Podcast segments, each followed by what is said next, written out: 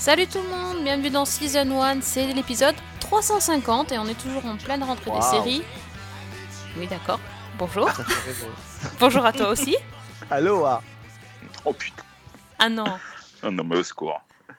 Mais sortez est-ce que tu assumes cette... euh, franchement, j'étais bien lancé là pour euh, lancer le podcast et tu nous sors un Aloha comme ça. Bah Aloha, oui, Aloha. Ok. On aurait pu faire Hakuna Matata, mais c'est pas tellement hawaïen. D'accord, bon bah ok. Donc on va Par parler contre, de quoi Alex alors puisque tu veux Et parler bah écoutez, et bah écoutez, comme on va parler de Magnum et de Murphy Brown, je vous propose de faire une émission qui s'appellerait Deux épisodes et j'arrête. Puisque la mode est à l'emprunt des, des titres d'émission, deux épisodes et j'arrête. Voilà, c'est notre nouveau titre d'émission. Et en même temps c'est vrai parce qu'on a vu deux épisodes de Murphy Brown et deux épisodes de Magnum. Ouais, Va-t-on continuer de- Je ne suis pas sûre effectivement. Voilà. Ça commence bien. En fait, bonjour, nous sommes le podcast qui vous recommande des choses à ne pas voir. Et donc, non, mais on aura aussi un bloc-notes où on aura des trucs bien, hein, les garçons Mais oui. Enfin, ou pas. Ah, ou Il y pas aura des plus truc en tout cas. Ok. Aura- Bah, c'est cool trucs. la rentrée Mais des séries. On a pris que pas des donné trucs mon qu'on n'aime avis pas. encore sur. d'abord bonsoir à tous, mais j'ai pas encore donné. J'ai pas encore donné mon avis sur les séries euh, susmentionnées. Non, mais tout à fait. Non, non, mais tu sais, c'est Alex qui commence à troller direct. euh, il se Et fout. autant Bah oui. dire qu'en matière de sus, Fred s'y connaît vachement bien. Oh putain. C'est enregistré là? Malheureusement, oui. D'accord. Écoute, C'est- euh, C'est pour la 350e. on va écoute, faire il faut- avec. Hein. faut Qu'est-ce que fêter tu veux ça. faire Faut fêter Ouais. ça. Ouais, faut fêter ça. ouais. Je crois que c'est moi qui aurais dû avoir un Emmy Award pour l'avoir supporté pendant 350 numéros, mais bon. C'est pas faux. Je crois que. euh, Il, il est parti sur du très très lourd, hein, fidèle à lui-même. Non, c'est c'est moche, j'ai quand même un peu maigri. hein, Faut pas non plus. euh. Ah bah ça se voit pas. Euh, Écoute, euh, c'est bien. On y va? Allez, on Allez. met le maillot de bain alors, c'est bon, puis on va à Hawaï. Bah oui, Sophie n'aurait aucun problème avec ça. Ah, ah. Donc, allez, on va commencer par Magnum parce que vous l'attendiez. Je sais que vous l'attendiez. On en avait déjà Oui. parlé Ouais. hein, avant, euh, lors des, des upfront, on avait vu le trailer. Quand on Bah a oui. dit oh il a pas de moustache, tout ça, vous avez dit oh c'est pas grave, ils ont respecté le générique. J'étais là, j'ai tout entendu. Enfin, on n'a pas dit ils ont respecté le générique, on a dit on entend le thème Ouais, musical. on entend est thème musical. Oui, non, Et- oui, parce qu'ils l'ont pas respecté du tout d'ailleurs. Oui, et on a, et on a même dit, le trailer est hyper surprenant, il nous a même plu. Oui, exactement. Et j'assume Voilà. totalement ce que j'ai dit. Moi aussi. Je pouvais pas deviner que j'allais pas vu, j'allais voir l'épisode en entier. C'est Ah. ça. Mais donc on a vu l'épisode en entier. Magnum c'est sur CBS donc et, euh, Et bientôt sur TF1. Mm. Donc vous allez bientôt pouvoir vous faire votre propre opinion. Et donc, allez Fred, ça parle Oui. de quoi? Le nouveau de Mag- Magnum, hein, pas l'ancien. Bah, de, Magna- de Magnum Euh, Non, pas les glaces. Ça parle d'un ancien officier de, de l'armée qui a fait la, la guerre en Afghanistan et qui euh, quitte la marine pour, comment dire, euh, il est hébergé dans la, dans la propriété, dans la maison des, invités et euh, euh, autour de lui, il est aidé dans ses enquêtes par ses deux amis avec qui il a, fait, avec qui il a combattu, Rick et Tissi, Tissi. Et le, le majordome est devenu une majordome, puisque c'est qui s'occupe avec les Robin Masters.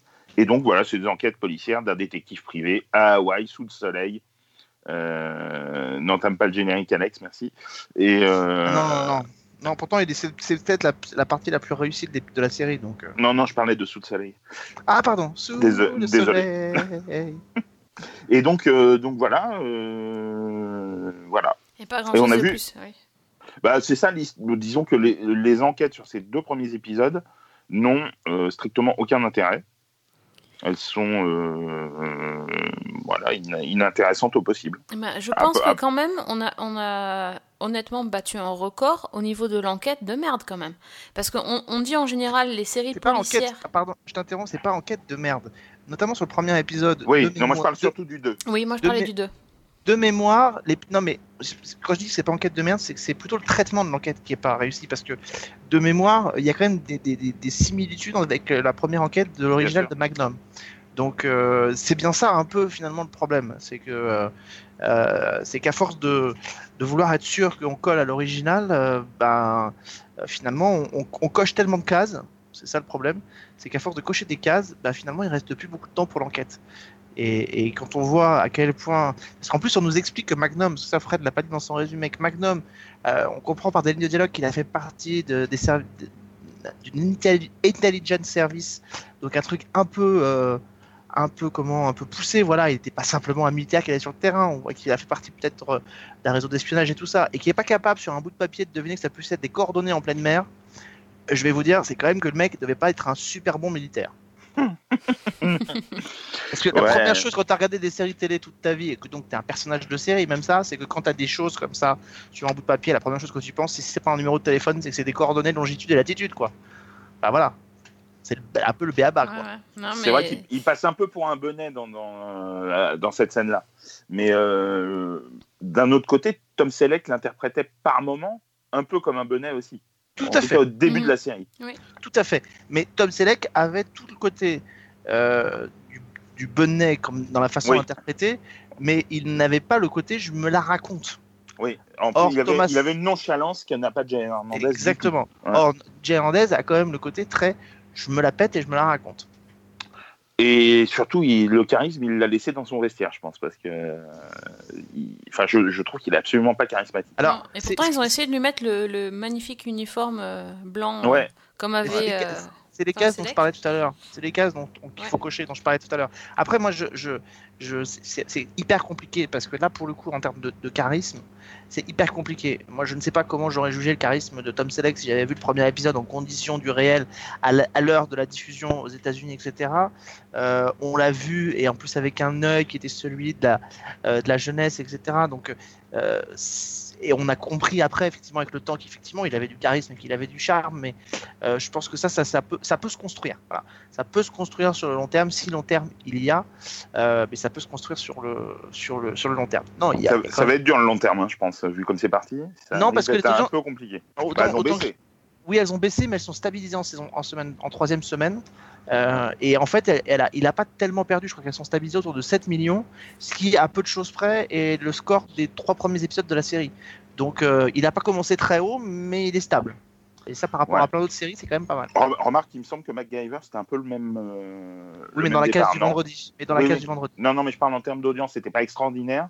Si je dis pas de bêtises, tu, tu vas peut-être me, me contredire, Non, non. mais Non, non, que c'était mais- pas extraordinaire au début, puis que ça s'est monté petit à petit sans atteindre des sommets, mais euh, mais en se stabilisant. Quoi. Le problème, c'est que les audiences de Magnum le, lundi ou le mardi sont égales aux audiences de MacGyver le vendredi, qui est une, une- une soirée beaucoup plus compliquée. Ouais, bon, il va Euh, va peut-être bouger de case. Il va peut-être bouger de case. Moi, j'aurais- moi, j'ai jamais compris pourquoi il l'avait balancé en semaine. Je m'attendais tellement à un triptyque MacGyver, un Wi-Fi-O, euh, Ma- euh, euh, Mag- Magnum. euh, Ça aurait que, été d'une euh, logique tellement implacable que. Ah ouais, mais ils ont, ils, ont, ils ont Blue Bloods le vendredi soir qui marche très très fort et qu'ils ont absolument pas intérêt à le bouger. C'est clair. Euh, mais, mais, mais, mais entre toutes les trois ensemble, ça, alors ça aurait pu montrer à quel point ces séries sont des calques euh, Ouais. en termes de traitement, en termes d'image, en termes de mise en scène. Et pour moi, euh, la scène qui décrédibilise Magnum au plus haut point, c'est que euh, c'est une scène qui a lieu dans le premier épisode. C'est qu'à un moment donné, on est sur la chaîne CBS où deux séries sont diffusées. Si vous avez deux séries qui sont diffusées à Hawaï avec un, un détective privé qui, renquête, qui, qui rencontre des inspecteurs du 5-0, Mm. ça, peut ne, ça, ça ne doit, ça doit être Steve McGarrett. C'est pas Bah, possible que ce soit pas Steve McGarrett.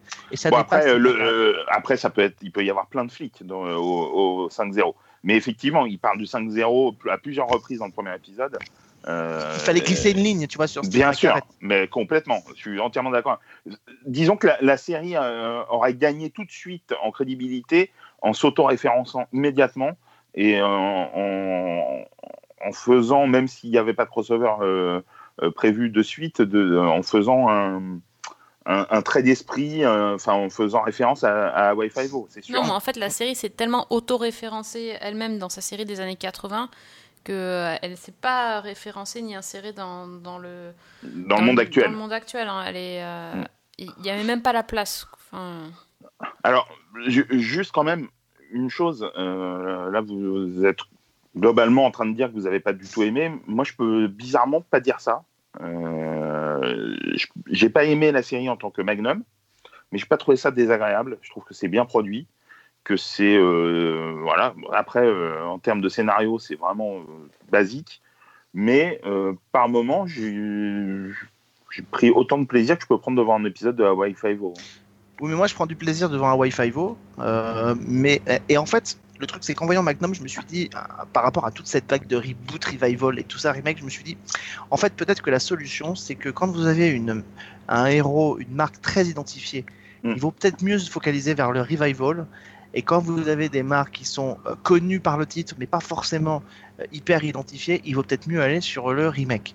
Euh, c'est pour ça qu'Hawaii Five-O s'inscrit bien dans cette logique-là, parce que on se souvient d'Hawaii Police d'État, mais je ne sais pas faire offense à tout le monde de dire que Jack Lord l'original de Steve Margaret a pas forcément une empreinte dans le grand public en général hyper présente.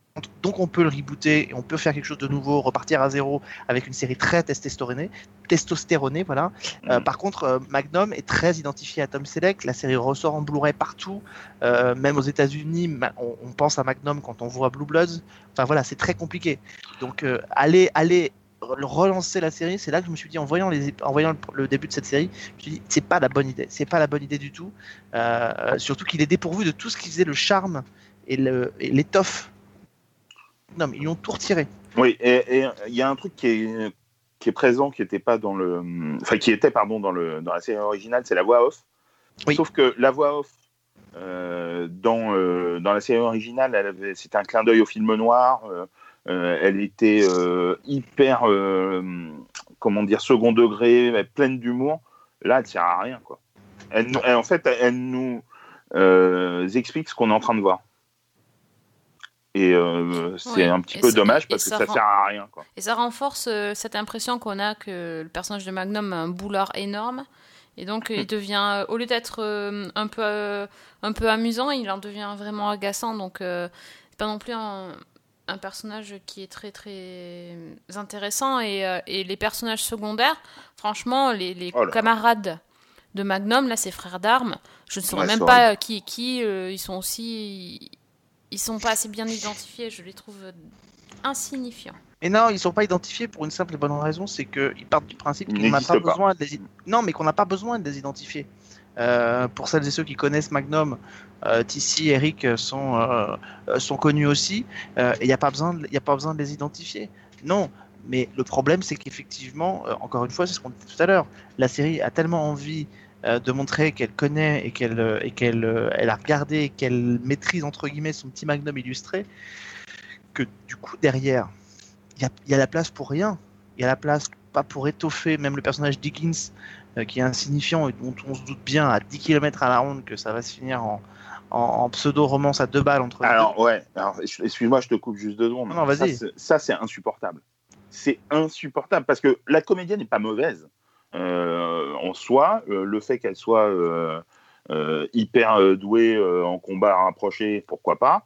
Mais putain, cette histoire de romance qu'on voit venir, mais à des kilomètres, ça pue, c'est pas possible, quoi. C'est complètement.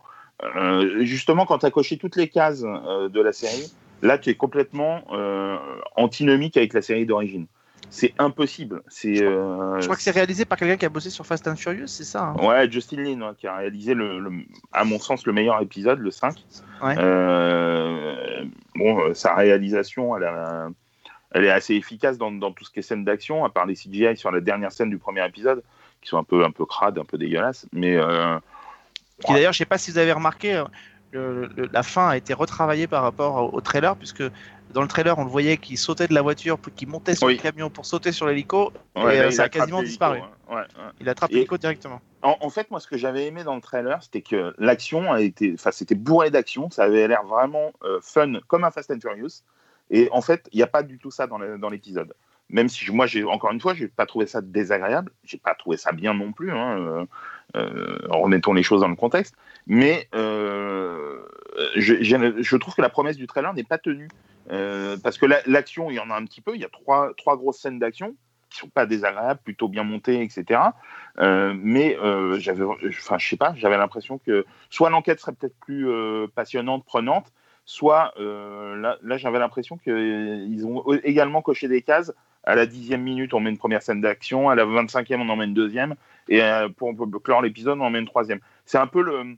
J'avais l'impression de voir une série qui, qui, était, qui était sympathique, qui s'appelait Los Angeles Heat. Mais c'est ce que j'allais promet- te dire. Voilà. J'allais te dire Promettait- exactement la même chose. et qui promettait voilà, des scènes d'action toutes les 15 minutes, 20 minutes, et euh, ce qui était plutôt bien fait d'ailleurs. Mais euh, Qui était- en tout cas, un peu le, le alerte Cobra américain. Quoi. ouais, voilà. Bon, euh, mais euh, franchement, la, la promesse du trailer, je trouve, ne se retrouve pas du tout. parce qu'on vraiment, on, on l'avait trouvé bien le trailer. hein, Ah oui, moi, le, faut le redire. Euh, je trouve qu'elle se retrouve pas du tout dans, l'épisode. Euh, et alors le deuxième épisode, comme Sophie le disait tout à l'heure, l'enquête, elle est, elle est, ouais. Enfin, je sais pas où ils ont été pêchés. Je sais pas où ils ont été pêchés ça. C'est Bravo. tellement ça, mais là ils m'ont perdu, je peux te dire. euh, Avec un guest sympa en plus, Carl Weathers, hein, Apollo Creed dans la série des Rocky, euh, qu'on va retrouver dans l'univers de Loin New York Order. Unité Spéciale, voilà, Law and Order. Mais c'est quoi cette enquête? Au moins, au moins j'avais jamais vu cette enquête, ça c'était original comme. euh, Ouais, c'est- puis on la reverra jamais. je- Non, je pense que celle-là on va oublier tout de suite. hein. Voilà, Non, puis ce qui, est- ce, qui, est- ce qui est- ce qui est, ce qui est dommage, et vraiment dommageable en plus, c'est que quand Magnum arrive dans les années 80, on prend le temps de nous présenter le, le background du personnage et notamment de nous renvoyer à ses traumas de la guerre du Vietnam. C'est pas montré tout. Mais là, quand on refait Magnum, parce que ça, on, on l'a en tête, on a en tête tout ce qui s'est passé et il faut l'inclure dedans. Euh, dans le Magnum original, il a un trauma parce qu'il pense que sa femme est morte au, Vietnam. Euh, dans, le Magnum, dans le Magnum nouveau, de ce qu'on comprend, euh, c'est que le mariage a foiré quoi. Donc on est dans ce côté très je coche, je coche la case légèreté, je coche la case attention. Il faut qu'on ait, euh, on est dans la société moderne, on est en 2018, donc il faut que ce soit une femme et une femme d'action. Allez hop, je coche la case. Ah puis on est dans une série moderne, donc il faut de la nouvelle technologie. Donc allez hop, je coche la case, je hack les, euh, satellites. Ah puis attention, euh, il faut que ce soit une équipe parce que maintenant des héros solitaires c'est pas possible. Hein. Évidemment tout le monde s'aime, tout le monde s'entraide, tout le monde se, soutient, donc il y a une équipe. C'est le cas dans MacGyver, c'est le cas dans Magnum, c'est le cas dans Hawaii Five-O, c'est le cas dans Scorpion, c'est le cas dans toutes ces séries-là. Donc euh, voilà, c'est un ensemble de trucs qui sont cochés et, euh, et, j'ai l'impression qu'en plus ça a l'air d'être assez récurrent. Alors je l'ai pas encore vu, mais c'est ce que tout le monde dit aussi sur le, premier épisode de Charmed, c'est qu'effectivement on coche toutes les cases de ce qui a déjà été fait dans plein d'autres séries, comme s'il fallait euh, montrer qu'on connaît le truc et qu'on le maîtrise. Euh, Ça, je suis pas sûr de- d'essayer quand même. euh, Charmed. euh, euh, Bah, je sais pas. j'ai- Ah, moi le promis sur Twitter, j'ai une pénitence à faire donc. euh, Quand j'entends, quand j'en- j'en- j'ai lu un post qui m'a vraiment inquiété sur le potentiel de cette série. Euh, C'était quelqu'un qui a dit, euh, en voyant ce premier épisode de Charmed, j'ai qu'une envie, c'était re- de revoir la série. Oh la vache. Euh, et ce à quoi j'ai répondu, putain, si une nouvelle série donne envie d'en revoir une mauvaise, ça ne nous donne pas de bons esprits sur cette série. Ouais. Et effectivement, alors vous verrez, il y a, un- alors, moi je moi j'ai zappé, vous savez, j'ai appuyé avancé dans le temps dans dans l'épisode, et alors il y a une espèce de monstre à la fin fait. Tu parlais des, des, des effets spéciaux, Fred. Là c'est Mm. encore pire. Il y a un monstre qui est une espèce de croisement entre un démon et un, et un marcheur blanc de Game of Thrones qui apparaît à la fin de la- de Oh, l'épisode. c'est voilà. Donc, euh, mais mais voilà, on est dans cette problématique là, c'est-à-dire que là où Hawaii Five-O euh, avait réussi plutôt son pari dès le départ avec des trucs très fun, très très enlevés, très réussis, Et qui euh, tient, et qui tient encore après 9 saisons. Quoi. et qui tient encore après 9 saisons avec des références. Mm. Euh, la saison 9 s'est ouverte sur un- une référence à, à la série d'origine. à la série d'origine, euh, à une séquence de la série d'origine. Le problème, c'est que Peter Lenkov, qui est donc euh, à la tête de ces séries-là, euh, il a décalqué le modèle sur MacGyver, il a décalqué le modèle sur Magnum, et il pense que ça va pas se voir. Ouais, c'est- vrai. Et euh, au- autant j'ai pris du plaisir à voir Hawaii Five-O et me suis pas ennuyé devant Magnum, euh, autant euh, je suis pas sûr de tenir euh, toute une saison de Magnum quand même, si, si ça ne monte pas un, un brin en qualité. Ouais, non. Bah, moi, moi, je vais même pas me poser la question parce que honnêtement, Tu arrêtes. je- c'est impossible. Enfin, autant tu peux te dire sur un pilote, euh, ça prend. euh, c'est normal que ça soit un peu cafouillis, qu'il y, a- y y toutes ces références qui arrivent, donc du coup, il y a rien, ok. Mais quand tu vois le deuxième, je me suis vraiment dit, mais ils se foutent de ma gueule. C'est pas possible. Alors, il y, a- il y a un truc, le pilote euh, d'origine de Magnum, euh, qui s'appelait Surtout pas de neige à Hawaï, durait une heure et demie. Euh, là, on fait 45 minutes. Euh, effectivement, euh, euh, ce, que dit, ce que disait Alex tout à l'heure, euh, euh, c'est pour moi, c'est faire le pari que tout le monde connaît déjà le background du personnage et euh, son univers. Mm. C'est comme pour le pilote de, en fait, sans, sans comparaison, mais c'est comme pour le pilote du nouveau Dynasty, euh, où on a condensé Oui. de- un pilote de 3 De heures. trois en- heures. en exactement, 45 minutes, quoi. Ouais, exactement. Euh, Ouais, mais ça suffisait, ça suffisait. Je sais pas si ça suffisait, mais ça c'est un vrai problème, c'est que euh, aujourd'hui on part du principe que pour être euh, que pour être euh, moderne, il faut forcément aller vite. Euh, on a l'impression que voilà, sinon les, les gens vont, vont s'ennuyer. C'est pas vrai. Mais c'est pas vrai. Il y, a- sûr. il y a des tonnes de séries qui ont cartonné sur les, les chaînes du câble et notamment et où les rythmes étaient plutôt étaient plus étaient plus lents. Et puis même même euh, il y a de Et- très grandes séries sur les networks aussi qui vont. euh, Enfin, This Is Us n'est pas la série qui va le plus vite au monde. Non, et même les séries Netflix qui cartonnent partout. Et même les séries- euh, mais- mettent mais je voulais- à démarrer. Je suis d'accord avec toi, mais je voulais prendre justement un exemple de truc qui n'était pas sur un, un, câblé ou une plateforme. Euh, mais This Is Us, c'est pas une série qui va vite et, euh, et ça marche bien. The Good Doctor n'est pas une série frénétique comme le pouvait l'être Urgence, et Mm. pourtant, euh, et pourtant ça fonctionne. Donc à un moment donné, il faut arrêter de se dire qu'il faut mettre le turbo. Ça Euh, dépend, faut- New Amsterdam, ça va quand même hyper vite, tu vois. Oui, mais ce que, ce que je veux dire, c'est qu'il ne faut pas que ce soit automatique. Mm. Et, et, et à mon avis, Peter Lenkov se dit que ce qui a fonctionné avec Hawaii va fonctionner avec toutes les séries. Euh, euh, Magnum, a, ce problème-là. MacGyver, au-delà du fait que c'est pas terrible, voire que c'est mauvais, a, le même problème. Euh, et, moi, par contre, ce qui m'étonne un peu plus sur Magnum, c'est qu'il n'y a pas eu d'effet de curiosité sur le premier épisode. Moi, je m'attendais quand même à un score très haut qui aurait chuté après en deuxième semaine.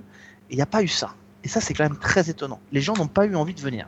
Alors, il y, a- ça, et il y a aussi ce à quoi tu faisais référence. Alors, certes, pour la saison 9, mais je crois qu'il y en avait eu précédemment euh, dans Hawaii Five-O des références à la série d'origine. Et là, pour le coup, euh, on, on coche les cases de la série d'origine, mais on la balaye aussi. Euh, Oui. en, en gros, il ne faut pas s'en souvenir trop, tu vois. Bah, C'est c'est un peu la sensation que ça donne, en tout cas. Bah non, tu as raison. C'est-à-dire que les- le réalisateur nous le dit même dans l'épisode, en fait, en percutant à deux reprises avec un camion euh, les voitures euh, emblématiques de Magnum. C'est- il vous, On il dit en substance, euh, voilà ce que j'en fais de votre série, quoi. Ouais, C'est exactement ça. C'est exactement ça. Euh, alors que dans euh, Magnum, justement, la Ferrari était quand même l'élément qui restait à peu près toujours en bon état. Et c'est Euh, un personnage de la série. Et c'est un personnage emblématique de la série. Là, il est piétiné et à deux reprises au sein du même épisode, c'est pas possible. C'est c'est juste trop. Moi, je fais pas attention à ces détails-là, mais là, ça m'a- surpris, quoi. Euh, au départ, on, me suis- on le voyait dans le, dans le trailer, ça, par contre. oui, on le voyait dans le trailer, mais ce qu'on voyait pas dans le trailer, c'est qu'il y en avait déjà une qui était percutée au début de l'épisode. Ouais, mm, c'est vrai. Donc euh, là, au début de l'épisode, on nous percute la, la- la voiture qui n'est pas la même que dans Magnum pour nous montrer après dans un gros trailer euh, bien lourdingue, euh, pas trailer, mais dans un gros euh, moment, gros plan assez lourdingue dans le garage. Vous avez vu, c'est la même voiture que Magnum. Ouais, Et ensuite, il, et ensuite, il monte au volant de la voiture. Et là aussi, c'est pareil. Il y a un gros plan très long sur Jay Hernandez pour me dire attention, regardez comme je suis, comme je fais mon Magnum. Euh, non, non, non. c'est Et dans, pas- dans, deuxième, dans le deuxième épisode, ils ont mis un, un pseudo clin d'œil à la moustache et qui, euh, qui, rappelle, qui rappelle un petit peu ce que, ce que tu as dit euh, juste avant euh, sur le- avec la Ferrari sur le fait que voilà ce que j'en fais de votre série. Il se rase la moustache quand même. Et euh, voilà, et euh, c'est assez symbolique, je trouve. Et la Ferrari revient ou pas? Euh, ouais, oui, il me semble. hein. Je sais plus là, je suis en train de mélanger les deux épisodes, mais oui, il me semble. Il me semble qu'elle revient. Bah, il la répare sans arrêt, puis il la répète, quoi. Ouais, puis euh, euh, ouais, non, il se fait conduire au début du deuxième épisode par, euh, par Higgins. Ouais. Mais enfin enfin, voilà, c'est encore une fois, moi personnellement, je peux pas dire que je me suis ennuyé, que je trouvais ça nullissime. euh, Non, pris, je euh, pas. Mais... un- voilà un certain plaisir. Après, ça n'a pas grand intérêt. Ouais, franchement, euh, En fait, ils n'ont pas réussi à faire ce qu'avait fait, ce qu'avait plutôt bien réussi euh, Lethal Weapon en se relançant. Ouais. complètement. C'est-à-dire fi- finalement à, à- à- à- recréer un, un univers à partir d'une marque qui était pourtant très forte. Et en fait, Lethal Weapon avait réussi, cette, ou l'exorciste d'une certaine manière aussi, dans un autre registre, ils avaient réussi euh, cette, euh, cet alliage impossible apparemment, qui est de prendre une marque qui est extrêmement connue et extrêmement identifiée, et d'arriver quand même, en nous mettant dedans, à la faire un peu oublier. Euh, Et ça, Lethal Weapon est arrivé, l'exorciste est arrivé, Magnum n'y arrive pas du tout, MacGyver n'y arrive pas du tout. Ouais, c'est vrai, c'est vrai, et euh, c'est c'est assez inquiétant, euh, enfin, de, de voir où va aller la série quand même, parce que si c'est euh, l'enquête de la semaine sans aucun, Et oui, ça va être ça. ouais, mais euh, enfin, c'est c'est terrible quand même qu'il n'y ait pas un petit peu, je sais pas, un fil rouge à suivre, quelque chose d'un peu Oui, mais tu vois. Tu vois, Fred, dans, dans, dans Hawaii Five-O, tu avais, tu, même dans l'original, tu avais Wofat, Ouais. le méchant, que tu pouvais reprendre et décalquer à l'infini. Non, Le mais en problème- plus, dans le pilote d'Hawaii, excuse-moi, je te coupe Ouais, juste vas-y. deux secondes. Dans le pilote de Hawaii Five-O, il y a aussi le, hum, la mort de son père. Il y a la mort de son qui- père. Voilà, qui va devenir euh, un, un fil rouge pendant, pendant un certain Tout à fait. temps. Mais c'est vrai que dans, dans, dans Hawaii Five-O, l'original, tu pouvais décalquer ce modèle-là et transposer et donc avoir un grand méchant euh, dans le remake. Le problème de, la, de Magnum original, c'est que finalement tout le feuilletonnant repose sur quelque chose qui est beaucoup plus subtil que la simple série d'action. Elle repose pas sur un grand méchant, elle repose pas sur un truc, elle repose sur un trauma et elle repose sur un passé. C'est-à-dire, en gros, elle repose sur tout ce que les séries d'action d'aujourd'hui sur les networks ne veulent pas. C'est-à-dire d'un peu d'épaisseur, un peu d'enveloppe à des personnages. Ils veulent juste des personnages qui soient des, gens, des mecs d'action, à qui on va mettre une petite fêlure ici ou là de temps en temps, histoire de montrer à quel point, euh, à quel point ils, sont, ils sont quand même un petit peu humains. Mais c'est tout.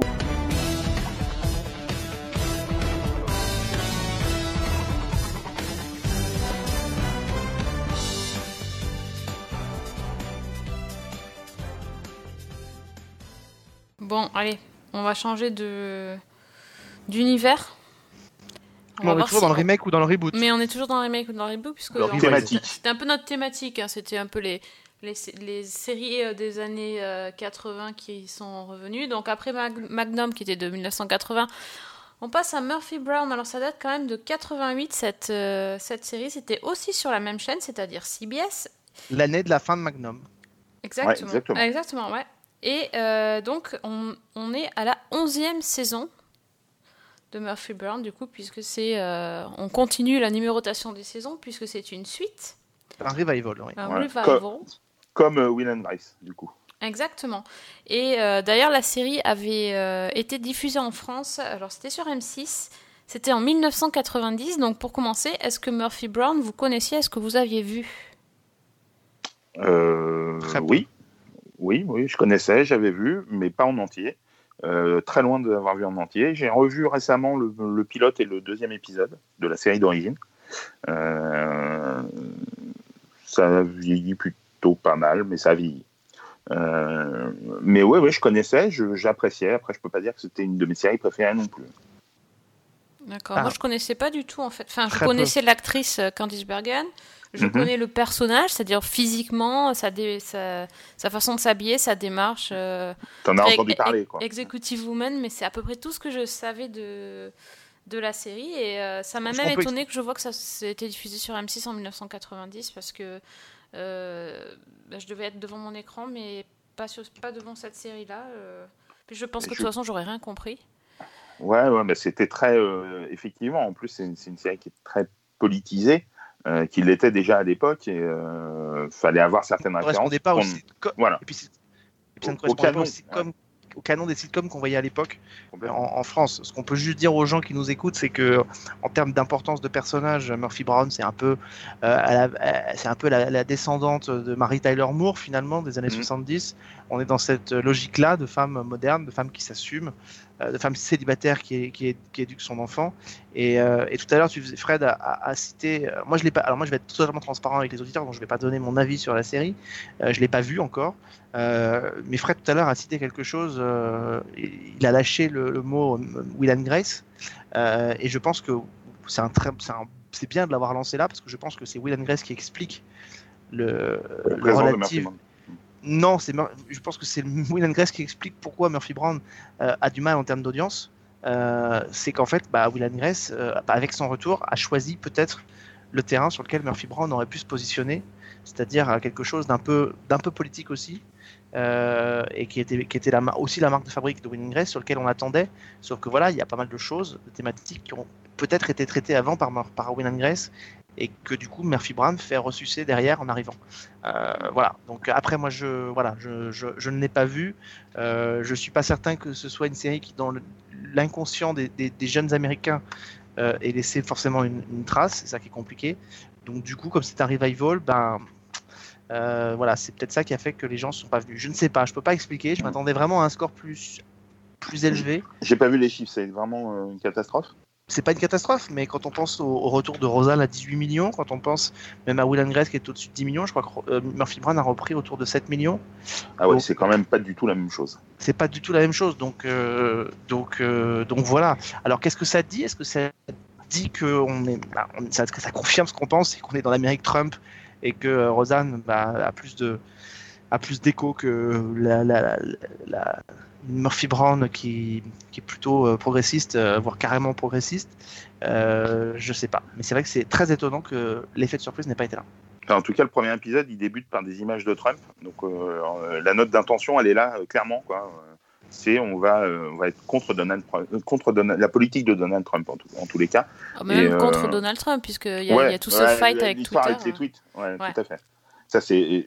Pour le coup. Alors, euh, enfin, vas-y, Sophie, si tu veux dire ce que tu en as pensé. Euh, Ouais, alors. je euh, m'exprimerai ensuite. Ok, bah alors sur, sur le, le, le début de la, donc du revival, c'est en fait elle, elle, euh, elle est sur son canapé en train d'assister à la victoire de Donald Trump à la télévision. En fait, elle se réveille tout simplement euh, au moment où ils, ils annoncent la victoire de Trump. Alors évidemment, ça m'a tout de suite rappelé l'ouverture de The Good Fight où euh, Diane voilà. euh, Eh oui. eh apprend euh, l'élection de Donald Trump et pousse ce hurlement génialissime. Voilà, là c'est un peu la même chose. Elle aussi, elle, on voit tout de suite qu'elle est contre et, et qu'elle va se battre. Et donc c'est un peu ce, cet événement-là qui lui donne, avec d'autres, avec d'autres, mais en tout cas qui lui donne envie de, revenir à l'antenne et de, bah, de, de dire ce qu'elle, de- d'animer un show. Donc elle va avoir la possibilité de reprendre. De relancer une émission de talk show qui va s'appeler euh, Murphy in the Morning.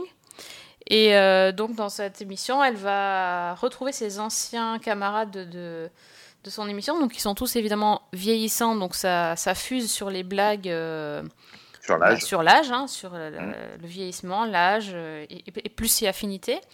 Et, euh, et le, petit, euh, le petit twist en fait de, de, ce- de cette nouvelle saison, c'est qu'en fait on, on voit son fils qui, euh, ben, en fait, euh, qui est maintenant un adulte, euh, un trentenaire, et qui va aussi avoir la possibilité d'avoir son show à l'antenne. Et il se trouve que les deux émissions vont être en concurrence directe, puisque diffusées à la même heure. Et donc c'est un petit peu, euh, voilà, ça va être la lutte entre la, mère et le fils euh, pour, euh, pour euh, avoir les meilleurs chiffres d'audience. Euh, et expliquer les idées, entre autres. Enfin, on voit bien où ça va en, où ça va en venir. Surtout que le fils est beaucoup plus, a l'air beaucoup plus lisse euh, politiquement parlant. Même, même, euh, physiquement. Ah, attaque pas le physique. Il est charmant. Il est charmant. Non, mais je veux dire, il fait. Voilà, c'est le beau gosse. euh, Ouais, ouais, ouais. C'est voilà, C'est le c'est jeune- comme oui, c'est le jeune C'est beau comme gosse, Gérard euh. Hernandez dans Magnum. Oh non, quand même pas, non, alors. non, en plus, j'ai passé un, un moment à, à savoir d'où je le connaissais. Donc, c'est en fait l'acteur, il s'appelle Jake McDormand. Il était dans. euh, C'était lui qui était de la, la- pff, le héros de la série Limitless. Ah, mais oui, Ah oui. Exact. Ah, il est top. Moi, j'aime beaucoup. Exact. Non, non, mais il est, il est- il est bien, mais c'est vraiment le prototype du beau, du, du Ouais, beau du gosse. Ouais, ouais. Un peu le, le hipster euh, barbu. Mais, euh, enfin, ouais. Donc voilà, et puis, et puis on sait que c'est son fils. Alors en fait, parce que dans la série d'origine, elle, a, Elle, a elle accouché, avait hein. eu un enfant seul. Mm. Ouais. C'était un peu la révolution. Et, euh, et donc là, c'est ce fils qui, qui va être son concurrent. Et euh, donc voilà, et en gros, le, le- le premier épisode, quand même, elle passe son temps à faire une guerre sur Twitter avec euh, Donald Trump. Et le fait qu'elle ait fait un, un tweet envers. Enfin. À l'encontre de Donald Trump fait qu'en fait euh, les audiences de l'émission vont exploser parce qu'évidemment ça va faire euh, ben, on, on nourrit le troll sur internet donc après ça amène du monde sur l'émission et sur les réseaux sociaux et Ouais. Et alors, justement, l'une des nouveautés de cette, euh, cette version de ce revival, c'est euh, de faire venir un- sur le show un community manager Mhm. euh, qui est interprété par Nick Dodani, qui est un comédien que je trouve vraiment excellent, il est chouette qui, qui, est, qui joue dans Atypical. Euh, c'est le collègue de- Ah oui. du héros de, de Atypical dans son magasin. De- le Voilà, Zaïd. hein, il joue, il joue un peu le même rôle en fait sauf qu'il Ouais. est, il est à, à un âge adulte alors que dans Atypical c'est un ado mais Il, est, je trouve, excellent ce comédien. Ouais, ouais. Vraiment, c'est euh, de lui que viennent euh, la, enfin, les, les saillies humoristiques les plus réussies, je trouve. Euh, après, moi, je peux pas dire, enfin, je sais pas ce que tu en as pensé de la série, parce que tu l'as bien résumé. Euh, moi, je trouvais ça bien, mais je peux pas dire que ça m'ait fait rire Ouais. beaucoup. exactement alors Voilà. c'est-à-dire euh, des, euh, je dirais des bonnes répliques des, des bonnes vannes on va dire Voilà. des, des un peu des, des, des comment on peut appeler ça? Des catch des catchphrases quoi des, des trucs des phrases un peu choc Ouais, mais des c'est punchlines. pas Voilà. des punchlines voilà c'est ça que je cherchais merci mais euh, mais pas pas drôle quoi enfin plutôt grinçant euh, euh, ça. les situations euh, du personnage en fait quand quand Murphy Brown est sur son show de télé ben c'est un peu le décalage entre le, la modernité des jeunes ou le jeunisme à la télé et, et eux qui sont vieux et qui sont un peu décalés Mhm. voilà et qui sont un peu euh, hors, du truc quoi enfin qui comprennent pas Twitter qui comprennent pas Ouais, voilà. Mais il y a justement beaucoup ce décalage par rapport aux réseaux sociaux. Alors après, Ouais. ça pourra pas faire sur mais c'est ça ils vont pas quoi. faire une saison dessus quand même Voilà. Non, c'est et, et le, le problème, c'est quand même, c'est une comédie. Et euh, alors moi, j'ai souri à de nombreuses reprises. Euh, j'ai trouvé ça plutôt bien écrit. C'est écrit par une femme, hein, la créatrice Diana English. Diane English ouais Diane Ouais, c'est euh, réalisé par euh, les deux premiers épisodes sont réalisés par une femme, donc on sent quand même qu'il y a, l'envie euh, de, de féminiser au maximum euh, cet univers et d'en faire une héroïne de son temps, je pense. Mhm. Sauf que Murphy Brown, c'est une héroïne des années 80. Donc, est-ce qu'elle peut encore être une héroïne en 2018 Euh, je- en- Juste en s'attaquant au président actuel Peut-être, je sais pas, je suis pas sûr. En tout cas, moi, j'ai trouvé ça. Et c'était un peu le problème que j'avais avec la série d'origine. Je trouve ça bien écrit, avec des thèmes souvent intéressants, pertinents, mais ça m'a jamais écla- fait éclater de rien. Jamais eu, euh, comme avec euh, certaines sitcoms, alors peut-être plus basiques, euh, des fous rires, des, des, gros, des gros sourires.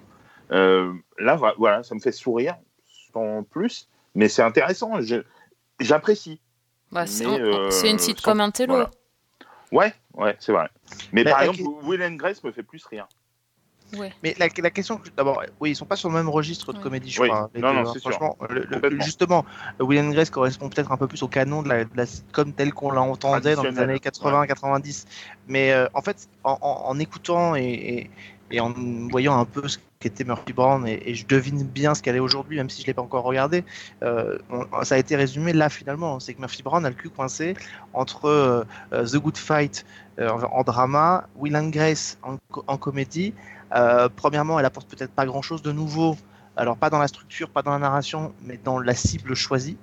Euh, et puis que, euh, alors on est bien d'accord que je suis pas Trump, euh, je suis pas pour Trump à mort, mais la question qu'il va falloir qu'à un moment donné on se pose, c'est que comment on traite Trump dans les fictions. Et ça c'est un- une vraie interrogation, je pense que les auteurs doivent avoir et ont certainement déjà. C'est évidemment que la fiction ne peut pas passer à côté de, de Trump et du phénomène Trump.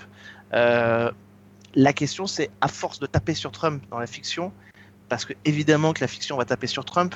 euh, À part Rosanne, je vois pas bien qui va s'amuser à, manifester une accointance euh, avec le président Trump quand on sait quand même que les penchants d'Hollywood sont quand même plutôt côté démocrate que républicain.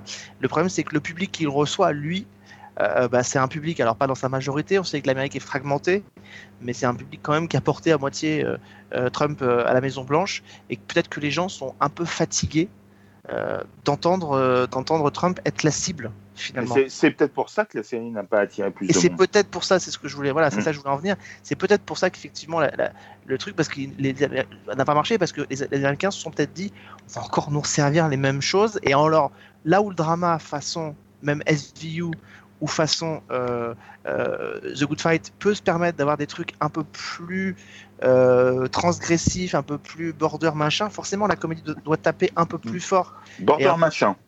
Border, oui, parce que je- je- je- j'essaie de trouver le terme qui est, qui est par rapport au drama, c'est-à-dire qu'on peut, on peut, on peut aborder des sujets de manière, on n'a pas besoin d'être dans, le- dans le drôle, donc on peut traiter des sujets de manière un peu plus sérieuse, un peu plus profonde.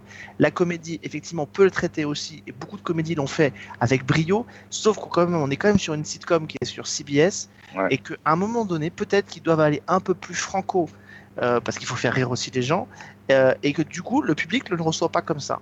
C'est certainement dommage. Moi, je préférerais largement que Murphy Brown cartonne plutôt que de voir euh, de l'humour comme Rosanne qui, qui marche. Mhm. Mais le fait est que peut-être que le public américain, lui, ne le reçoit pas comme ça. Ouais, c'est possible. Et, mais en fait, je trouve quand même ça très problématique. J'ai pas vu Rosanne euh, l'année dernière, mais je trouve ça très problématique dans une sitcom de ne pas rire plus que ça. Mm. Je, trouve, je trouve ça embêtant. euh, Mais alors, je, et, vous pose- et je peux vous poser coup, ça une pourrait question me bloquer. Ça pourrait peut-être me bloquer pour voir la suite. je peux Ouais. vous poser une question parce que comme vous avez vu euh, Murphy Brown, euh, est-ce que Murphy Brown tape unilatéralement sur Trump? Parce que je sais que ce qui, ce qui fonctionne dans, dans, dans- autant que je me souvienne, ce qui fonctionne dans Will and Grace, c'est qu'il y a des personnages qui soutiennent Trump et qu'il y a des personnages qui tapent sur Trump. Et donc il y a cet équilibre qui est maintenu. Euh, Est-ce que dans, dans Murphy Brown, c'est un- un- une charge contre Trump tout le temps, qu'il n'y a pas de personnages qui le soutiennent Comment ça se passe? Euh, ouais, c'est plutôt unilatéral. C'est même. unilatéral. Pour l'instant, en tout cas, il n'y a pas eu Ouais. de... Sur deux épisodes, c'est euh, il y, a- bon, il y a une guest assez savoureuse. Euh, on va peut-être pas le dire pour pour pas spoiler, mais euh, Je pense qu'il faut encourager les gens à le regarder, donc tu pourrais le citer. Bon, bah, il y a Hillary Clinton. Oui, bah oui. Euh, donc, donc voilà, c'est euh, Ouais. c'est que c'est grand- ça, c'est quand même assez savoureux. La, la scène est assez Mm. drôle. Euh, mais après, ça fait pas, ça fait pas une série, ça fait pas un épisode, quoi. Non, puis, Mais, mais, et- mais effectivement, pour l'instant, c'est assez unilatéral contre Trump. et puis je vous rappelle quand même de ce que pour certains, Hillary Clinton représente en plus. Bah oui. Ça représente. euh, les- Il y, a, il y a des gens qui ont certainement voté pour Trump parce qu'ils ne voulaient pas d'Hillary Clinton. Donc, euh, moi, je ne les mets pas au même niveau du tout. Mais il y a Mhm. des Américains pour qui euh, Hillary Clinton fait un phénomène de rejet. Donc, imaginez quand même une série qui tape sur, sur le président Trump et qui en plus marque quand même le coup avec sa première guest du premier épisode pour son retour 20 ans après la fin de la série, c'est Hillary Clinton. Mhm. Euh, bah, au moins, la note rien. d'intention est claire. quoi. Ouais. Mais, euh, mais c'est. Enfin, voilà, c'est- cette scène, elle est, elle est assez réussie. Je trouve l'écriture vraiment pas mal, mais effectivement, bon, après, c'est peut-être pas, ça manque peut-être euh, de subtilité. C'est peut-être trop, justement, euh, centré, effectivement, comme tu l'as dit, contre, contre Trump. Et du coup, il y a un peu moins, il n'y a pas suffisamment de nuances et peut-être pas suffisamment de contrepoints pour rire vraiment. Euh, parce que euh, finalement, Trump, euh, c'est bien de, de voir quelqu'un s'y attaquer, mais euh, est-ce que c'est drôle C'est comme quand tu vois un, un tweet clash en fait sur Twitter. Euh, c'est pas forcément hyper rigolo d'assister à un tweet clash de deux personnes qui vont se friter quoi. Non mais tu sais Euh, Fred, le problème de Trump, c'est que, le- c'est que Trump, ne, une- aucune sitcom ne pourra aller au lui-même dans ce genre de sitcom. Mais le mec arrive toujours à faire en sorte d'être au-dessus de ce qui est fait. Et, donc, dans qu'il ces cas-là, dans ces cas-là, Trump représente pour tous ces gens-là qui veulent aller sur la caricature une problématique, c'est que si on l'attaque frontal, lui, il arrivera toujours à faire mieux, quoi, entre guillemets, vous voyez. Mais euh, il arrivera toujours à, à montrer qu'il peut être pire. Et ça, c'est et ça, c'est une vraie problématique. Je pense qu'il faut plus le prendre manière drama façon The Good Fight ou manière drama comme l'avait fait The West Wing à son époque en étant le pendant euh, de l'administration euh, euh, Bush pendant, pendant très longtemps. Peut-être que là, les gens sont pas. il leur manque un point d'équilibre, certainement. Quand on sait qu'en plus l'audience, je ne connais pas la démographie américaine dans le vote de Tr- Trump, mais quand on sait que la le public de CBS est plutôt un public âgé, je vois assez bien les personnes, les personnes plus âgées aux États-Unis se dire il faut dehors les étrangers, donc on va voter Trump. Donc euh, forcément, euh, il y a, il y a tous les tous les faisceaux qui peuvent ne pas aller dans la bonne direction. Ouais, Euh, il y, a, il y y a ça, mais au-delà, même au-delà de ça, au-delà du, du- comment dire, de, de la- des thématiques abordées, etc. moi, je trouve que le jeu de Candice Bergen, qui, que j'aime bien plus, comme comédienne, euh, il est un peu comme elle, là. il est un peu vieilli. Euh, je trouve qu'elle apporte pas beaucoup de, enfin, c'est c'est beaucoup appuyé euh, son jeu, je Ouais, trouve. elle, joue, pas. joue comme il y a 20 ans, quoi. Ouais, ouais, mais euh, Oui, on dirait un peu qu'elle attend les rires, en fait. oui, ouais, exactement. Et euh, ça, c'est hyper gênant.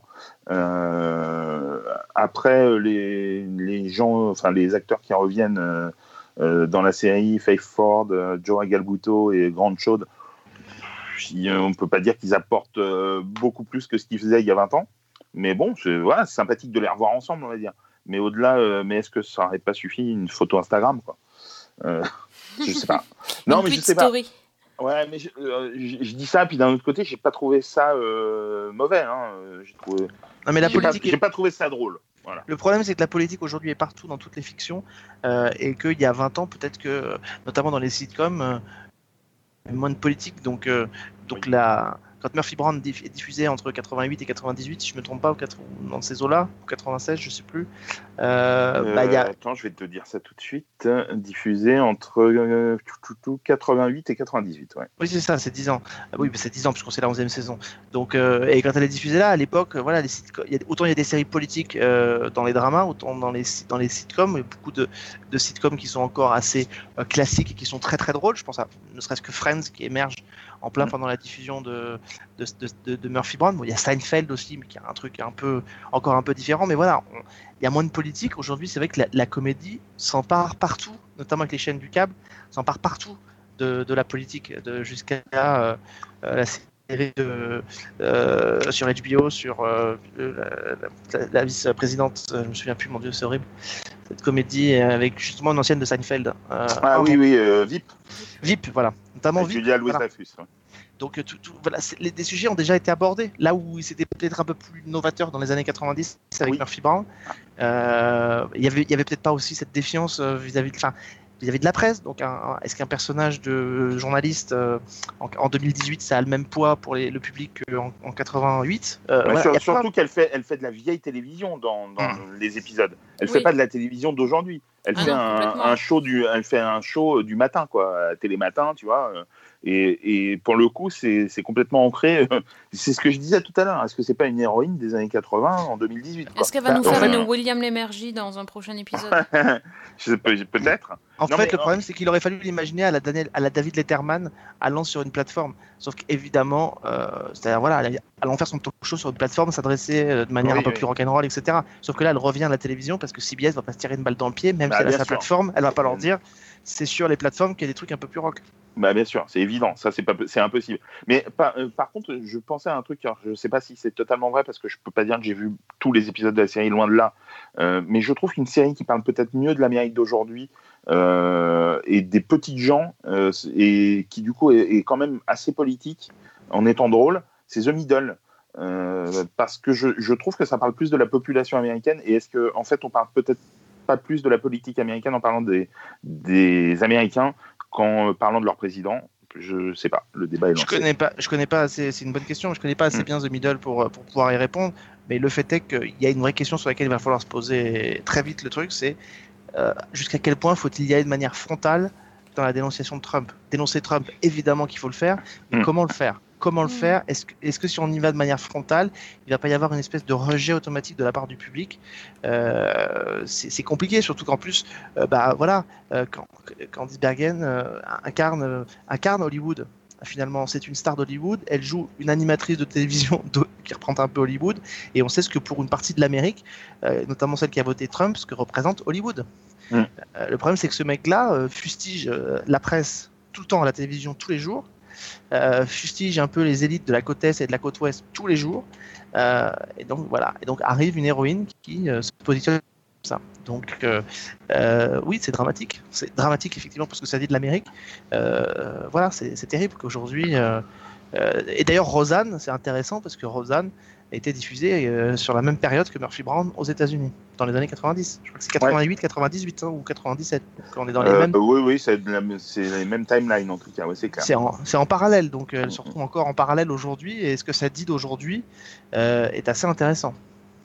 Ouais, enfin, je vais quand même continuer, essayer de continuer, je pense, parce que la série d'origine a, a été hyper intéressant, euh, hyper intéressante, pardon. Euh, des- comme Sophie le disait tout à l'heure, elle décide d'avoir un enfant toute seule.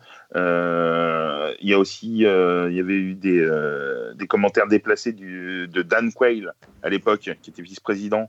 Bah là, il y a un moment, il est, il est un peu regardé, on va dire dans un dialogue. Elle avait souffert d'un cancer du sein. Enfin, il y avait des choses qui étaient Mhm. vraiment hyper intéressantes sociolo- sociologiquement. Et franchement, j'ai envie, j'ai envie d'y croire, j'ai envie de continuer, même si ça, m- encore une fois, ça ne m'a pas fait rire plus que ça. Quoi. Oui, mais ça, tu- ouais. Tu l'as- bien dit, Fred, toutes ces aspérités-là dans les années 60-80, Mm. mais c'est- toutes ces choses-là qu'on compare, on les compare par rapport à autre chose. Ouais, c'est Et vrai. par rapport à ce qui se faisait à l'époque, effectivement, des personnages comme Kanye Lacey, des personnages comme Mary Ouais. Tyler Moore dans les années 70 ou Murphy Brown dans les années 90 sont effectivement un peu bouleversants parce qu'ils bouleversent les codes, ils, ils- ils déplacent les lignes par rapport à ce qui est fait. Murphy Brown arrive dans un système télévisuel américain dans lequel il n'y a que les quatre networks, euh, même si petit à petit ça va monter. Quand elle arrive finalement, quand elle se termine pardon 98, c'est à peine l'émergence euh, vraiment est la montée en puissance euh, euh, des, networks, des, des chaînes du câble comme HBO. Donc euh, Murphy Brown vit dans un paysage comme ça qui est plutôt, en tout cas, à pas prendre trop de risques. Alors, il y a eu des grandes sitcoms dans les années 60, 70, 80, 90 qui ont pris des risques, mais c'est vrai qu'elle est assez épargnée. Le problème, c'est que 20 ans plus tard, il y a eu un boom des plateformes. On est en pleine peak TV et que heureusement, j'ai envie de dire, les personnages féminins dans les fictions, on leur en a fait vivre pas mal. Ouais, c'est vrai. Non, mais c'est vrai, c'est c'est complètement, je suis complètement d'accord avec ce que tu dis. Et d'ailleurs, juste un truc, tu cites Kanye et Lassef, euh, il y a Tyne Daly euh, qui jouait le, le rôle de Marie-Beth Lassef qui, qui joue euh, dans cette nouvelle version de Murphy Brown. Ça fait plaisir de la revoir, même si euh, le personnage n'est pas plus intéressant que ça pour le moment, mais elle remplace le, celui qui tenait le bar où ils se réunissent tous. euh, Ah, c'est elle? Ouais, ouais, c'est elle. ouais. C'est Ça, ça, l'interprète de, l'interprète de Marie-Beth Lassef dans Kanye et Lassef. Ah, Et qu'on avait vu également dans Joking et. Exactement. Ok, moi j'avais pas reconnu et puis bon, je me suis bien posé la, la- la question de l'intérêt de ce bar. Pour l'instant, j'ai pas trop vu euh, ce que ça pouvait. Ouais, ça, ça, ça, pour le coup, c'est vraiment un truc dans quasi. Enfin, je crois que ça existe dans quasi toutes les sites, comme quoi, un Mhm. bar où, où les héros Oui, se oui, bien réunissent. sûr. Mais effectivement, ça n'a pas d'intérêt euh, autre que de les voir se réunir et discuter et- en- en dehors de leur contexte euh, professionnel. Donc on est plus sur du deux épisodes et j'arrête, c'est plus deux épisodes et je continue pour voir, on sait jamais. Moi, j'ai envie de voir, euh, j'ai envie de voir où vont aller les deux en fait. Mais je sais pas si j'aurai le temps, mais je vais essayer. C'est ça. Big things are happening on Murphy Brown. You're blowing up the internet right now. A viewer tweeted three clapping hands and a Spanish dancing lady. And it all leads to a big barroom battle. Ah. It's Shannon. Hey, safari jacket. Do you wear it to hunt down reporters? New Murphy Brown, CBS Thursday. Je vous propose de terminer l'émission peut-être sur une note un peu plus euh, optimiste et gaie euh, avec des séries qu'on a appréciées, vraiment appréciées, qu'on veut continuer ces, ces derniers Ah temps. bah, Il y a- ah bon Vous avez ça en magasin ou pas? Bah non, moi c'était plutôt deux séries, enfin pas que j'ai apprécié particulièrement. Non, bah très bien, bah écoute. Euh, Enfin, j'ai vu Camping, le premier épisode de Camping, la nouvelle série de Lena Dunham avec Jennifer Garner, euh, qui me laissait euh, dubitatif sur son pitch. Il disait comment on peut faire une série là-dessus. Euh, et puis euh, comment on peut faire une saison là-dessus. Euh, après avoir vu le premier épisode, euh, bah, je suis encore plus dubitatif. je, je sais pas si vous l'avez vu. Non, pas du tout. Euh, Pas encore. ah, ça veut dire que tu as envie de la voir quand même. Bah, forcément, ce retour de Jennifer Garner à la télévision, j'ai envie de voir ce que c'est. mais Maintenant, il y a Lena Dunham derrière, quoi. Ouais, t'avais pas, t'aimais pas, euh, tu n'aimais pas Girls donc. Ah non, non, non, moi je trouve que, euh, je trouve que Lena Dunham est d'une euh, est d'une suffisance euh, effroyable. Elle se pense être investie d'une mission et, et de devoir nous le dire dans, les, dans, la, dans sa série. Donc, non, j'ai jamais supporté Girls. Alors, bon, moi j'aime Girls, mais là l'histoire, c'est donc déjà c'est l'adaptation d'une série britannique. hein. C'est donc pour l'anniversaire, le 45e anniversaire de son mari, sa femme, qui est une, une obsessionnelle totale, elle décide de- d'organiser un week-end euh, dans pleine nature, euh, dans un camping donc, avec euh, sa sœur, des meilleurs amis, enfin voilà, tout un groupe, et euh, bah, ça va se transformer un peu en cauchemar. Sauf que, euh, mais je vois absolument pas l'intérêt de cette série, quoi. Je, je trouvais ça, mais On dirait un pitch de film d'horreur. euh, ouais, un peu. Ça pourrait, mais au moins, ça aurait donné peut-être du, je sais pas, du, de l'intérêt. Je trouvais ça, mais, mais mauvais, mais mauvais. Euh, pourtant, il y a un super cast. hein. Jennifer Garner, David Tennant, Juliette Lewis. Ça, C'est pas n'importe quoi. C'est euh, voilà, et quand même des, bons comédiens. Quoi. Mais euh, alors, je sais pas si c'est le premier épisode, mais euh, j'ai- absolument pas envie de continuer. Je trouve ça, je trouve que ça n'a aucun intérêt. C'est c'est pas drôle, c'est pas il n'y a pas vraiment de profondeur euh, à part à part que le personnage de Jennifer Garner a, a des soucis euh, a eu des soucis euh, de santé. Euh, voilà, la seule profondeur elle se trouve peut-être ici. Mais j'ai franchement j'ai trouvé ça mais très très très mauvais et j'ai je pense que je vais avoir du mal à voir la suite. hein. C'est sur quelle chaîne C'est euh, sur OCS. En US plus 24. En, en US plus 24, exactement. Et franchement, ouais, c'est, ça a été. Ça, dure, ça dure 30 minutes, je crois. hein, euh, ça a été euh, assez long. Ok. Alex, t'as quelque chose euh, en magasin? Euh, oui, j'ai quelque chose en magasin. Euh, moi, j'ai commencé euh, parce que c'est vrai que Fanny m'avait bien aiguillé là-dessus la, le mois dernier, enfin la dernière fois que je suis venu, euh, m'avait mentionné qu'il y avait le, la série sur euh, l'affaire Harry Kéber qui était arrivée euh, euh, sur ITV en Angleterre. Donc moi, comme j'avais lu le bouquin, j'avais même dévoré le bouquin. hein, euh, je crois que j'avais dû le lire en, faisant le trajet en train pour aller au festival de Monte Carlo il y a 2 ou 3 ans.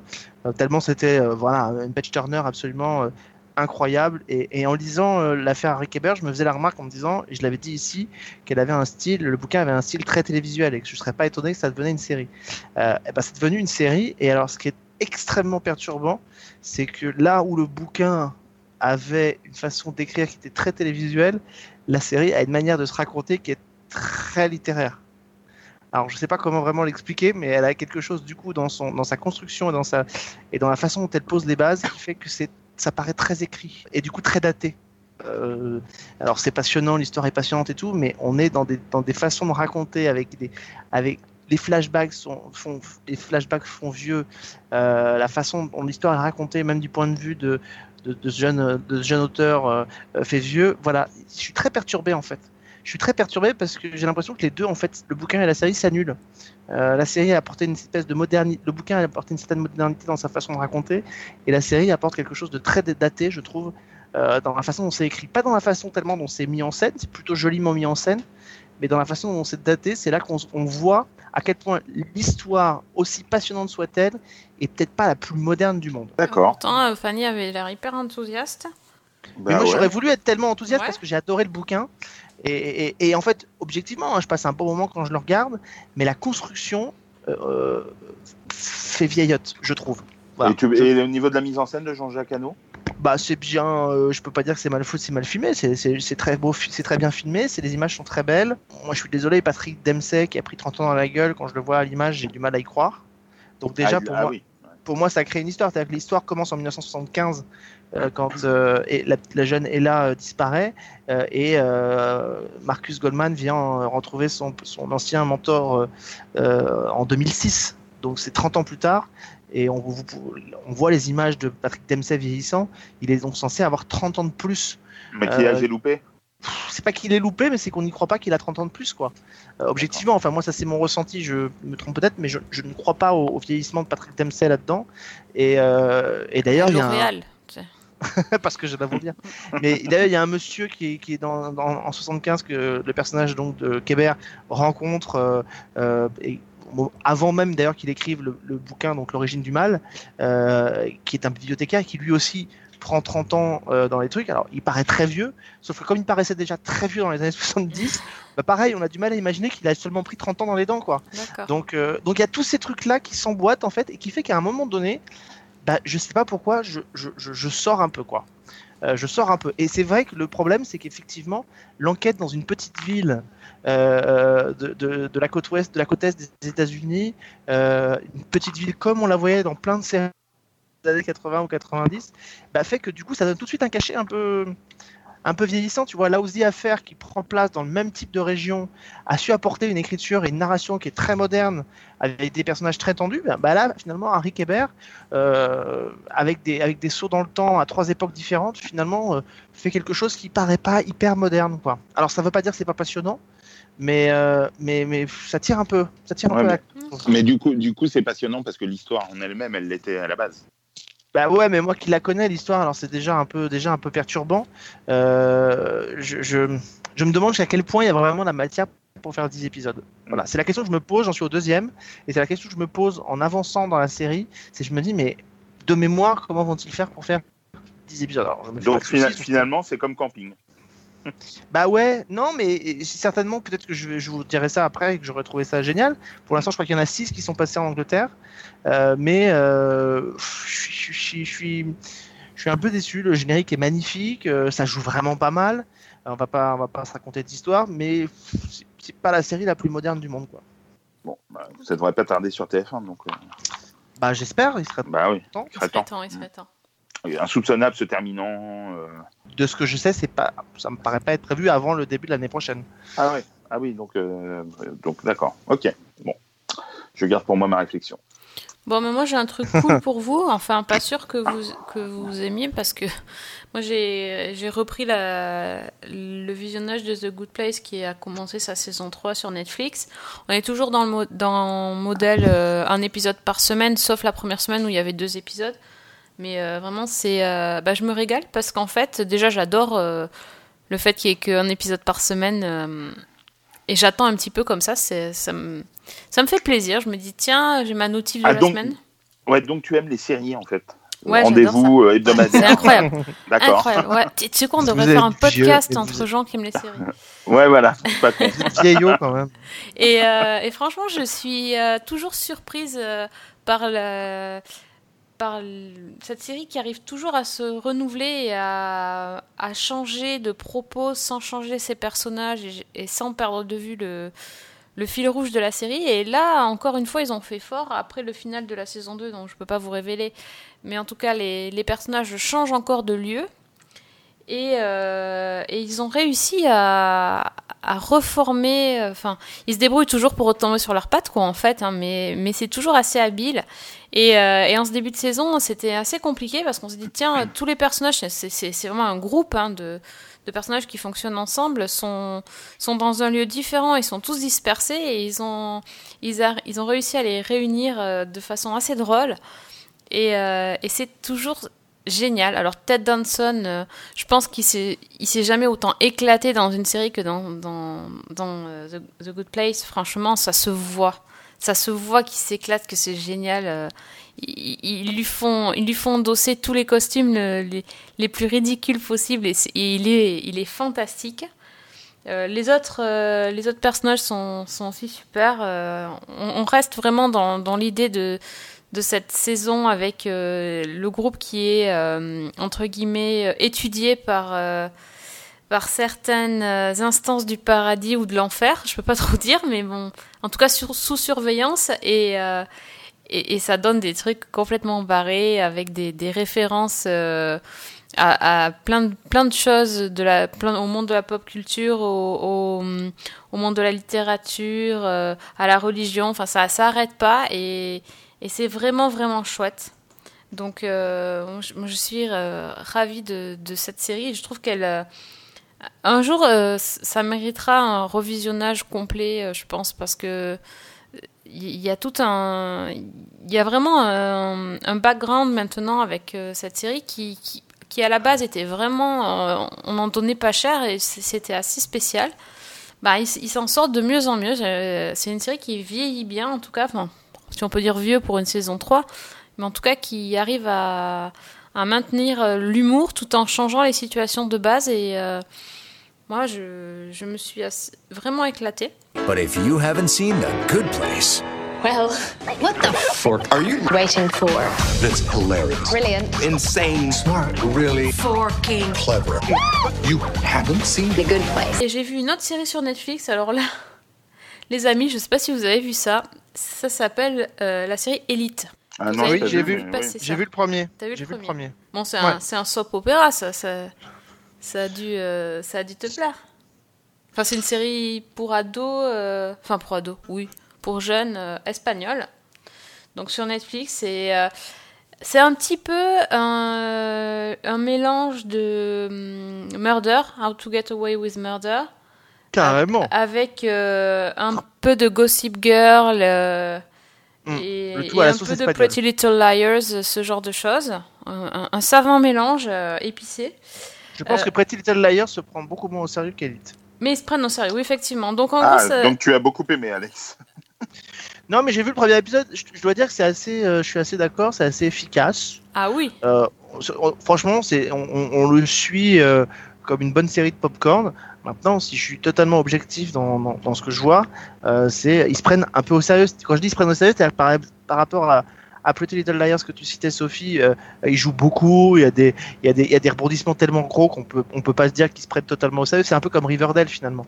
Mais, euh, mais là, là, ça se la raconte un peu. Et, et, et cette référence effectivement très appuyée quand même à, à, à with Murder, avec donc ces deux timelines qui vont se rejoindre autour d'une histoire de meurtre, euh, c'est quand même un peu, euh, c'est quand même un peu gênant. L'histoire, j'ai l'impression de l'avoir quand même déjà vue des dizaines Mm. de fois. tout à fait. Après, voilà, c'est pas forcément les histoires qui sont les plus originales, qui sont les plus sympas à suivre. Mais franchement, euh, enfin c'est euh, c'est c'est pas nul quoi. Enfin moi je m'attendais à un truc euh, vraiment euh, merdique, Gnangnan. euh, vraiment gnangnan et tout. Non, c'est assez accrocheur finalement parce que on- en gros on suit euh, on suit une comment dire, on, on suit la scolarité de dans un, c'est un, un lycée euh, UP de d'Espagne. Beverly Hills, quoi. Ouais, en gros, voilà. Donc, euh, en fait, il y a, on suit trois jeunes euh, adolescents qui viennent d'un quartier défavorisé et leur, euh, le- leur euh, lycée a été euh, bah, est détruit en fait par, à cause de malfaçons dans la, dans la construction du lycée. Et donc, ils ont la chance d'être euh, euh, relogés dans un autre lycée qui est un lycée hyper chic. euh, En fait, trois élèves ont obtenu une bourse pour aller voilà, dans ce ils ont une lycée. bourse, voilà. C'est un, un lycée privé avec uniforme, etc. Donc l'élite euh, qui forme l'élite de la nation, en gros. Et, euh, et donc ces trois jeunes qui sont considérés comme des parias vont, vont intégrer la, la classe. euh, ils sont en terminale, je crois. euh, et, Ouais. euh, ou là ou en première parce qu'après ils doivent partir en terminale parce qu'ils gagnent un truc. Enfin bref. Et donc dans Et ce T'as vu lycée- toute la saison? Ouais ouais j'ai vu ça. ouais. Ah Bon, Il oui. y a que 8 épisodes en fait. Ça va hyper vite. Et en fait, euh, donc euh, ça commence par, euh, on leur dit qu'il y a un concours dans ce lycée. Euh, celui qui est le meilleur élève de l'année va gagner un trophée. Et euh, trois secondes après, t'apprends que une personne euh, est morte, euh, tuée par, euh, par le un coup de trophée. trophée sur la sur la tête. Voilà, C'est exactement comme dans How to Get Away with Murder. Mais ça, j'adore le principe. Moi, mais, grave. mais Ah. j'adore ça. Alors, Bah oui, mais le problème, c'est que, le problème, c'est que c'est quand même éculé. C'est-à-dire que c'est- c'est Damages, c'est How to Get Away with mais Murder. oui, oui, je sais. Il y a même, il y a même, il y a même dans Elite un personnage quand même qui est copié-collé avec. euh, alors c'est pas avec euh, euh, Murder, c'est avec Quantico, parce que c'est un peu aussi le même principe, qui est la fille voilée. Euh, Ah là ouais, aussi, là on, on l'a, c'est-à-dire avec toutes ces, avec tout ce que ça, ça, ça- on- moi en fait, j'ai trouvé que c'était très efficace. Maintenant, objectivement, ça coche quand même. Alors, on parlait de cases tout à l'heure cochées, Mhm. ça coche quand même Ah, dans le premier épisode, c'est effrayant. Ouais, ouais. C'est toutes les cases. C'est-à-dire que euh, la- l'un des élèves euh, tombe amoureux de la fille de l'entrepreneur qui est quand même de près ou de loin responsable du- de la chute de son lycée, de l'effondrement de son lycée. Et évidemment, la fille, qui est une fille de bonne famille, est en rébellion contre sa famille de riches.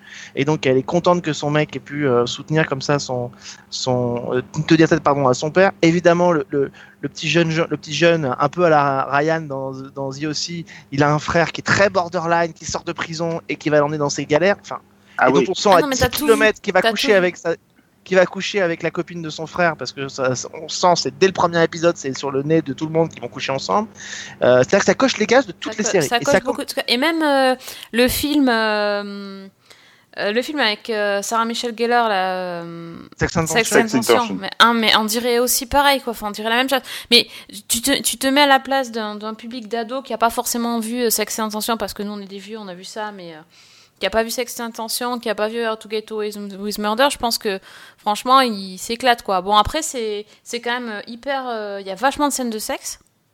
Donc, euh, enfin, quand je dis ado, c'est pas n'importe lesquels, quoi. C'est pas les petits, hein, parce que euh, j'ai jamais vu autant de, de jeunes s'envoyer en l'air au lycée, quoi. C'est un truc de fou. Enfin, Mm. ils sont borderline, enfin, ils ont des, des, des conduites sexuelles. Tu te dis, mais attends, ils ont 16 ans, c'est un truc. Enfin, c'est tout too much, quoi. Tout est. Tout est too much, mais en même temps, bon, bah, ils ont poussé les curseurs, mais après. Non, euh, mais je, je, je vais te dire un truc pour moi ça repose un peu sur les mêmes ficelles et les mêmes registres que la Casa des Papel c'est-à-dire que c'est exactement un peu sur le truc. C'est-à-dire que la Casa des Papel, moi, quand j'ai vu cette série, je me suis dit c'est une série qui a bien vu tout ce qui se faisait ailleurs, à commencer par un Prison Break ou des trucs comme ça, et qui les réapplique au sein d'une Mhm. série et qui en fait une série un peu hype. Elite, c'est exactement pareil. Elle reprend effectivement tous les codes de tout ce qui se fait dans ce type de série.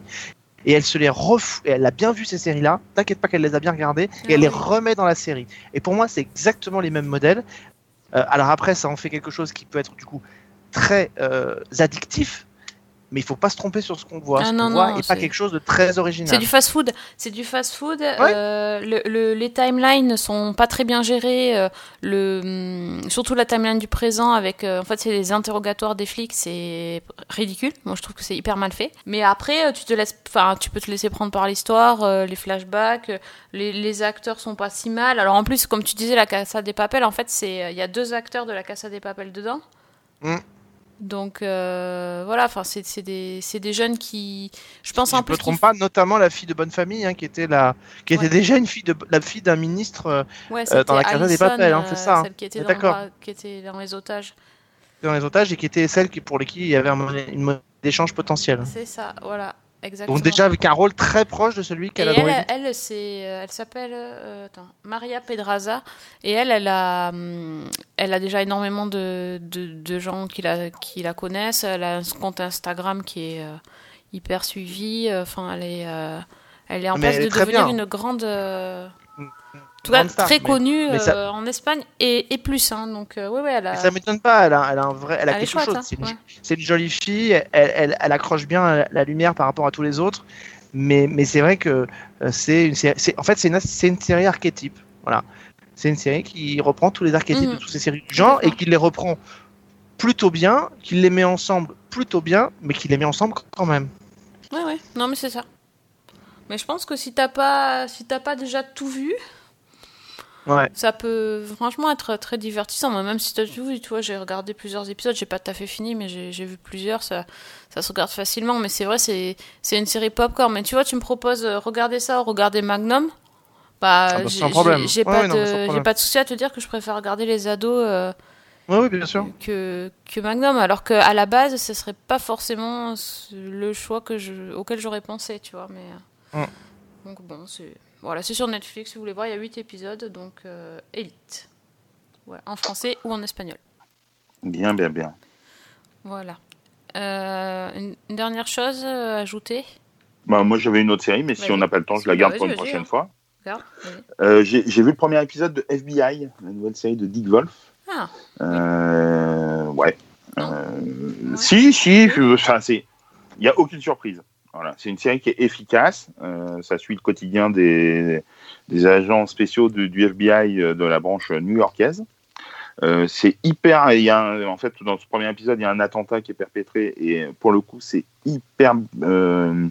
comment dire spectaculaire. Les, les deux premières scènes sont vraiment spectaculaires et prenantes.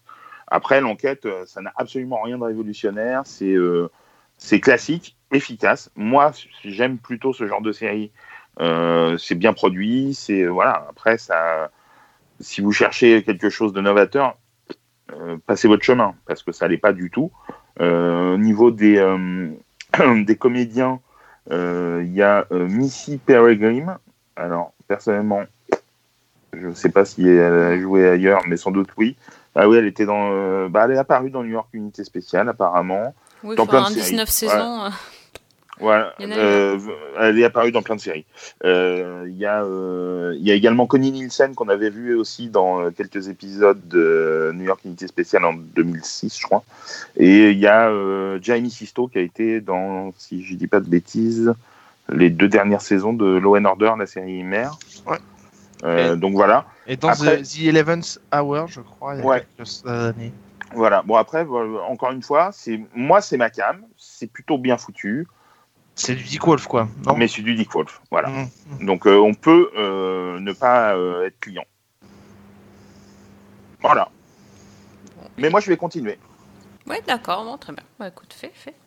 Moi, je, vais- je peux rajouter un Ouais, mot rapide sur deux trucs, deux trucs, mais hyper rapides. D'abord, j'ai repris, parce que moi, ça, c'est mon guilty pleasure tous les, tout- de la saison. Euh, j'ai repris Riverdale. Euh, Oui, voilà, mais c'est toi qui as repris la saison. Bah, non, c'était, c'est- c'est- les audiences sont en hausse par rapport à la finale, de- au final de la saison 2. Il faut que je Euh, reprenne. moi ça, moi ça me botte. Je, je reconnais tous les tous les défauts que peut avoir la série, mais je trouve ça extrêmement, euh, je trouve ça extrêmement efficace. Un peu comme Elite d'ailleurs. Voilà, c'est des séries qui, qui sont tellement over the top qu'à un moment donné ça en est, euh, ça en est, euh, ça en est fun. Donc moi j'ai j'ai repris. Donc on, on reprend quelques mois après. Le traitement du procès euh, euh, d'un des personnages n'est pas, pas hyper intéressant. Par contre, effectivement, euh, les, les potentielles nouvelles intrigues qui sont faites sont, je sens, nous réservent des, des, histoires qui pourraient, en tout cas, tenter de l'orner vers le paranormal. En tout cas, c'est ce qu'on veut essayer de nous faire croire. Donc, donc voilà, moi, ça m'intéresse. Ça m'intéresse. Ça va être mon petit plaisir. Ça, j'ai envie de, j'ai envie de continuer. C'est donc on peut voir en plus sur Netflix en France, c'est, pratique. Euh, et puis surtout, j'ai commencé à regarder parce que j'avais très envie euh, d'aimer cette série, mais pour l'instant, j'en suis qu'au premier épisode et, j'ai du mal un peu. C'est The Hunting of Hill House. euh, donc qui est diffusée sur Netflix, donc cette série de maisons hantées en fait, parce que j'avais très envie d'avoir une série de maisons hantées. Le problème des séries de maisons hantées, bah, c'est un peu comme les séries de slasher. C'est que le problème, c'est que bah, euh, une, fois que les, une fois que les fantômes commencent à apparaître et qu'on en voit un peu partout, bah, les, les mecs ont tendance à plutôt se tailler de la baraque et pas y rester. Donc euh, bah, il faut faire traîner en, en longueur le truc. Et les slashers, c'est pareil. Une fois que il commence à y avoir un massacre, ça peut pas durer 25 euh, ou 250 épisodes avant que, avant que l'assassin soit, soit arrêté. Il faut forcément qu'il y ait un truc. Donc, The, The Hunting of Hill House a une esthétique et quelque chose de vraiment très particulier, très joli et très léché. En termes de rythme, par contre, euh, ça pêche sérieusement, quoi. Donc euh, c'est angoissant ce qu'il faut. Il y a des moments qui sont assez euh, assez forts. Ça met quand même longtemps à savoir si les gens sont vraiment victimes d'une possession dans la baraque dans laquelle ils reviennent parce qu'en gros ils, y ont vécu quand ils étaient plus jeunes. Et puis on découvre que la maman est, décédée. Alors euh, pour certains ils pensent qu'elle a été victime euh, d'un fantôme dans la baraque, pour d'autres qu'elle s'est suicidée.